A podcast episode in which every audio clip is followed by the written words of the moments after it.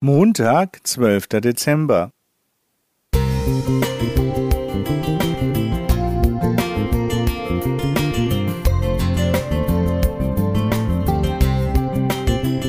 Ein kleiner Lichtblick für den Tag.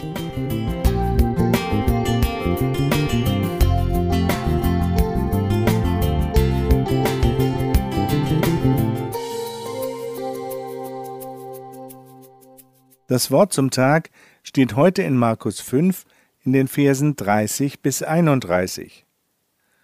Und Jesus spürte sogleich an sich selbst, dass eine Kraft von ihm ausgegangen war, wandte sich um in der Menge und sprach, Wer hat meine Kleider berührt? Und seine Jünger sprachen zu ihm, Du siehst, dass dich die Menge umdrängt und sprichst, Wer hat mich berührt? Das Londoner U-Bahn-Netz ist 402 Kilometer lang, hat 270 Stationen und besteht aus elf Linien, die zum Teil mehrfach verzweigt sind. Mir hat es unwahrscheinlich viel Spaß gemacht, mit der Tube zu fahren, wie die U-Bahn dort heißt. Auf ellenlangen Rolltreppen wird man tief in die Erde zu den Tunneln der verschiedenen Linien gebracht. Besonders beeindruckt hat mich die Menge der Leute. Gerade in der Raschauer, der Hauptverkehrszeit, sind die Wagen so voll, dass sich die Türen kaum schließen lassen. Umfallen kann man in dem Gedränge jedenfalls nicht. Wer hat meine Kleider berührt? fragt Jesus mitten im Gewimmel. In der Tube wird man Dauer berührt, absolut unmöglich, einen bestimmten Kontakt zu identifizieren. Mir ist völlig klar, dass die Jünger mit Unverständnis reagieren.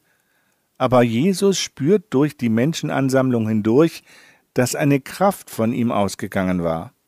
Und diese heilende Kraft kommt dieser Frau zu, die sich jahrelang danach gesehnt hatte, gesund zu werden.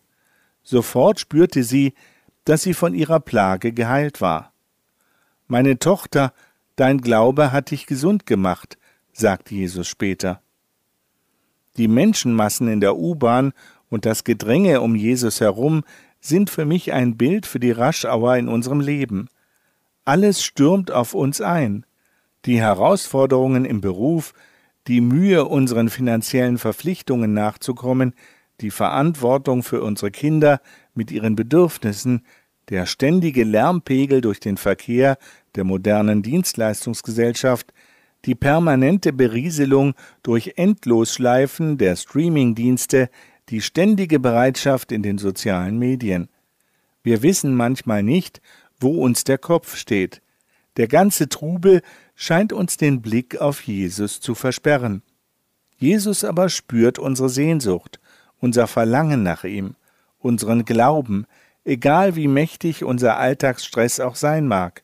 Wir werden seine Kraft erleben, die von ihm ausgeht und die wir so dringend benötigen. Roland Nickel